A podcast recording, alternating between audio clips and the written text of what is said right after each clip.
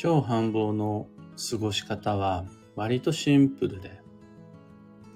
意識すべき重要なことはだいたい3つくらいです。おはようございます。有限会社西企画西俊久です。超繁忙の最終日にド派手に寝坊しました。発行から20年、累計8万部の運をデザインする手帳、有機暦を群馬県富岡市にて制作しています。有機暦の発売は毎年9月の9日。現在はお得な先行予約限定セットのご注文受付中です。で、このラジオ、聞く暦では毎朝10分の暦レッスンをお届けしています。今朝は、超繁忙の日々に意識すべき3つのことというテーマでお話を。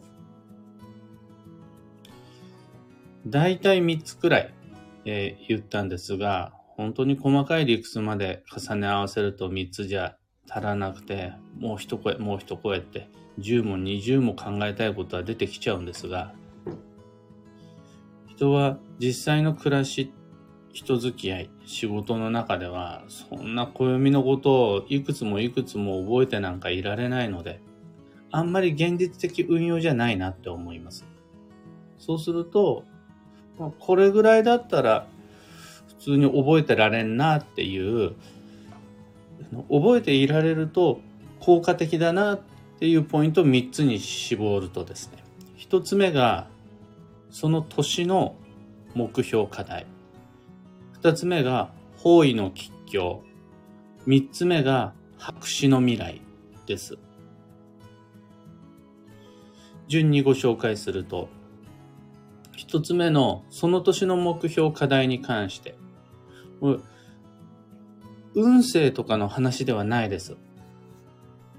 2023年の運勢はこういうことがあってとか、2023年の年は運勢としてこういうことに気をつけてとかじゃなくって、みんな今年はこれ頑張ろうとか、あれ頑張ろうとかいろいろあるじゃないですか。あ目標立ててない人、課題を設定していない人にとってみればそういうのあんまりないかもしれないですが、それでも年齢によってくるものであるとか、その子育てによってあの今年は受験だとか、今年は怪我が多くてとかっていろいろあるじゃないですか。あの、今年ってこうだな、という何かしらの自分の中でのテーマ設定があったとしたならば、それが最も強まるのが2023年だったら6月。要は暦の上での超繁忙の日々です。12ヶ月ある中で今年はこうだなって一番強く意識したいのがそその超繁忙と1ヶ月ということです。ちなみに僕はどうしても暦を読んでしまうので2023年はとにかく交流だ。自分のテリトリーの外へ出て旅をしよう。2023年は麺類みたいなことを思うわけです。僕は仕事柄暦を意識して運勢っぽい課題になってしまいますが、あくまで運勢は脇に置いておいて、自分は今年はこうだって思うことが重要です。で、それを最も強く日々意識していきましょうというのが、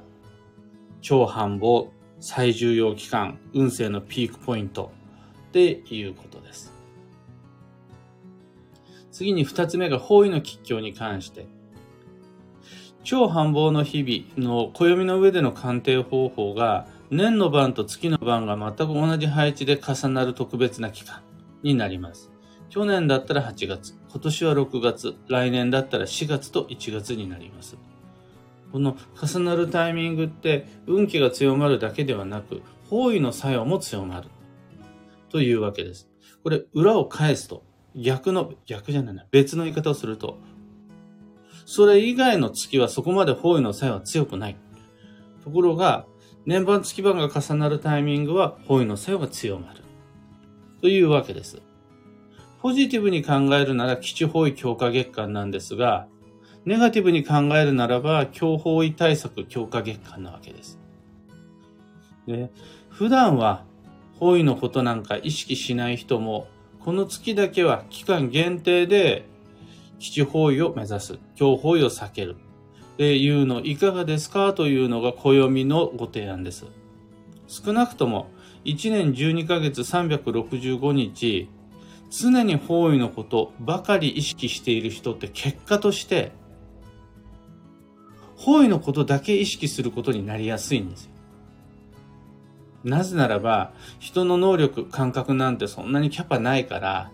どっかに強く365日ずっと方位のことに取られてしまったら、12ヶ月間等しく方位のことばっかり意識していたら、当然それ以外のことへの注意力、集中力っていうのは目減りしてしまいます。そうすると、方位だけしか良くない人生になっちゃう恐れがあるんですよね。ところがですよ、人の運は方位だけで構成されているわけではないので、そうすると、どっかしらで必ず抜け漏れが出てきてしまう。で、暦は言うわけです。このタイミングでは方位のことを意識できるといいよっていうのが超繁忙の日々です。僕自身、年がら年中常に基地方位、強方位って言ってるわけではないです。そういう印象を受けられやすいんですけども、実際はそうじゃないんです。あの僕が基地方位に行きましょう、強方位を避けましょうって言ってるタイミングを毎月のように、毎日のように聞いてる。そういうのがあるって思ってるとしたら、侵害です。実際はそうじゃないんで、それはあくまで印象なので。ただね、今今月、2023年6月はめっちゃ言いました。あとは去年だったら8月はすごく言いました。あと来年だったら4月はすごく言います。なんだったらその2ヶ月前の2024年2月から4月は基地方位目指しましょう。4月は強方位を避けられるように3月までに言っときましょうって言うと思います。でも、あくまで方位を大切にっていうのは、超繁忙の日々だけ限定で言うことになります。最後に、白紙の未来に関して。これが一番暦っぽいお話なんですが、白紙の未来、僕がよく暦を運用する上でご提案する西企画っぽい考え方なんですが、初耳の方は、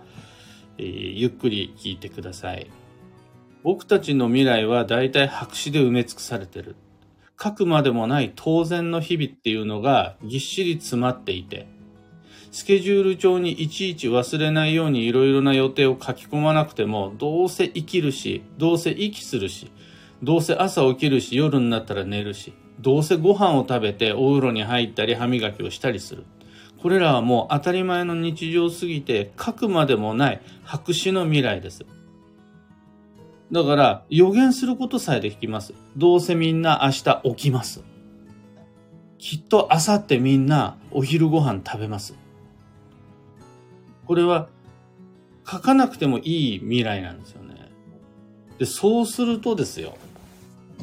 それらが自分をワクワクドキドキさせるような当たり前のルーティンであるならば、その、なんて言うでしょう。書くまでもない素敵な未来で自分のスケジュールが埋め尽くされてるんだったら、もうその人って無意識に生きてるだけで運がいいじゃないですか。ところが、別にそうでもない白紙の未来で、すでに人生が死ぬ分まで埋め尽くされちゃってるような人もいるんですよ。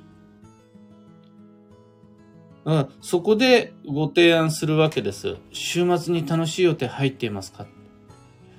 今月、これさえできれば、まあまあ自分頑張ったんじゃないかなって思えるような何かしらの実績残せていますか？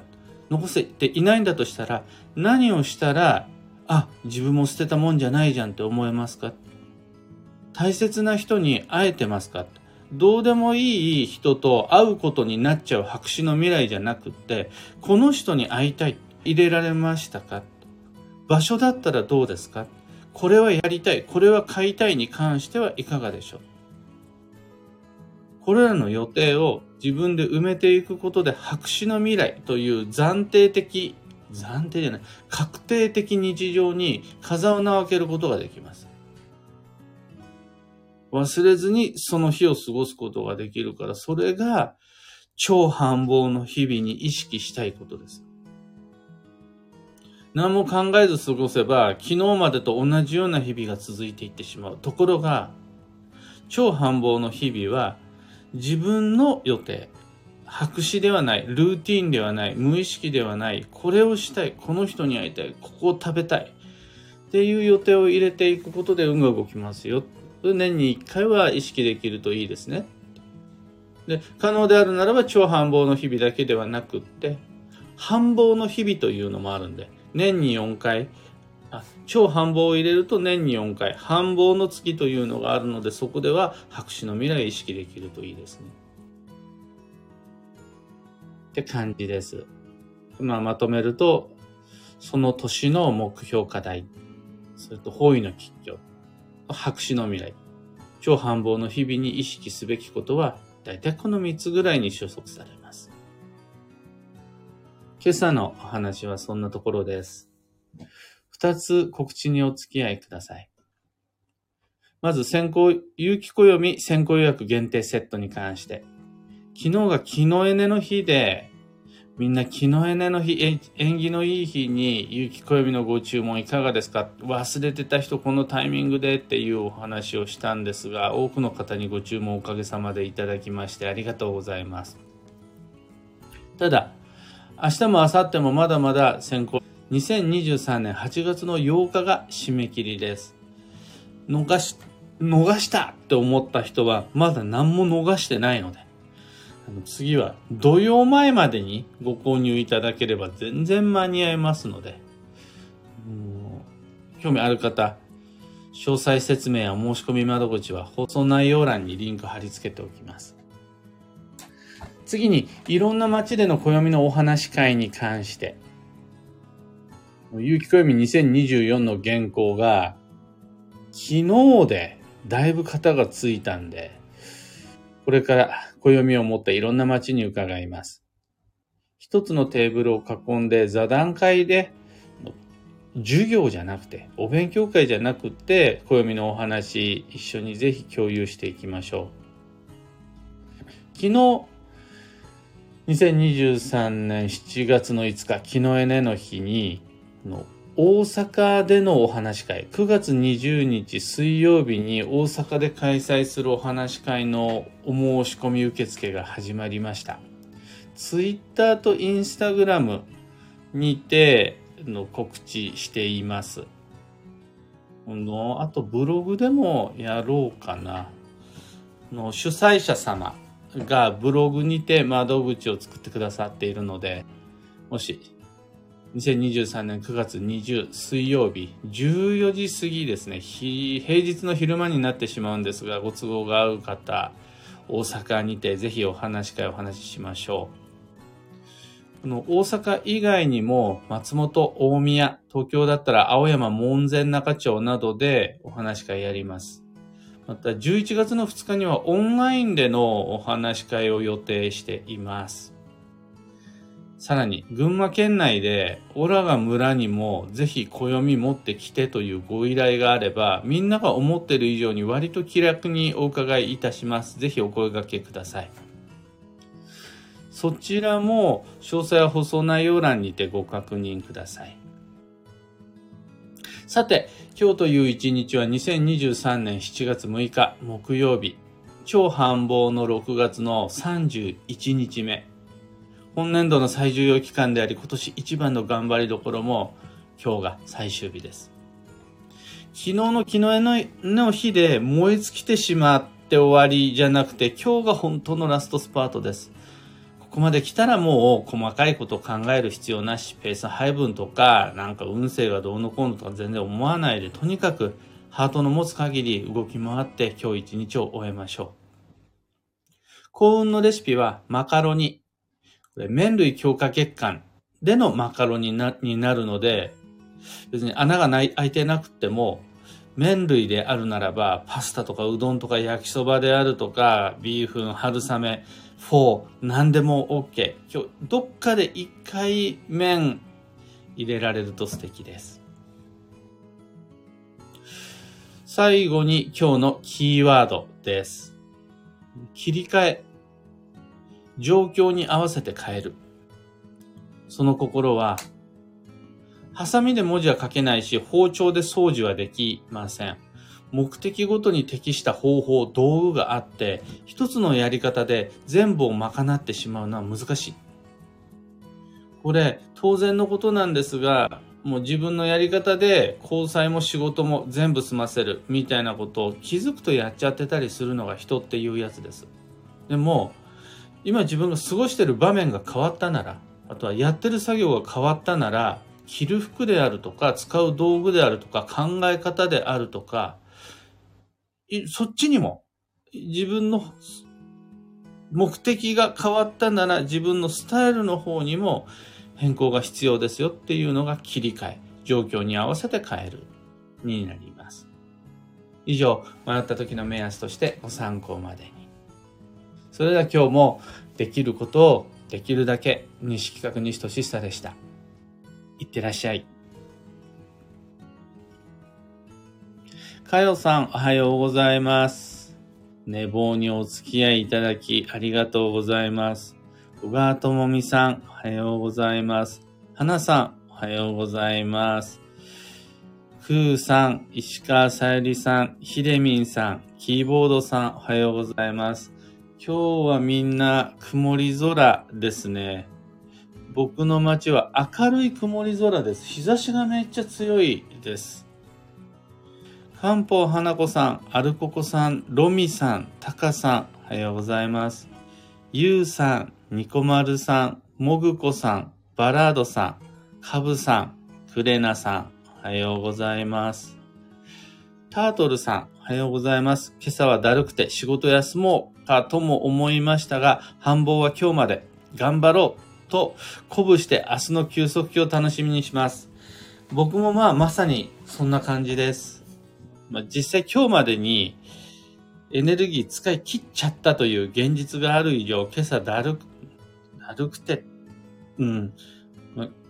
今日僕が寝坊してしまった理由は昨日がかなり遅い時間に寝ることになっちゃったんで、それもあるんですが、昨日だけの話じゃなくて、一昨日もその前も先週も、なんだったらもう5月からバタバタしてたんで、自分のエネルギーいっぱい使ったんで、最終日の今日はもうくたくた。ですが、僕は意識しているのが、7月は休む。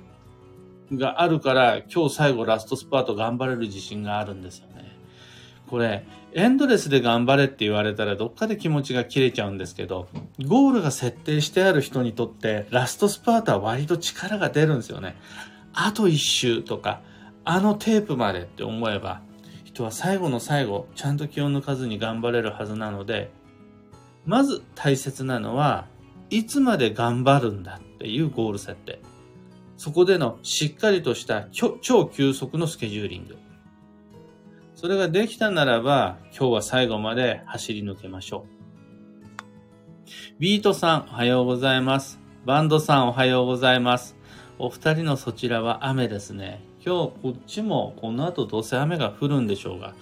天気に関係なくラストスパートいきます。きみこさん、おはようございます。というわけで今日もマイペースに運をデザインして参りましょう。僕も行って参ります。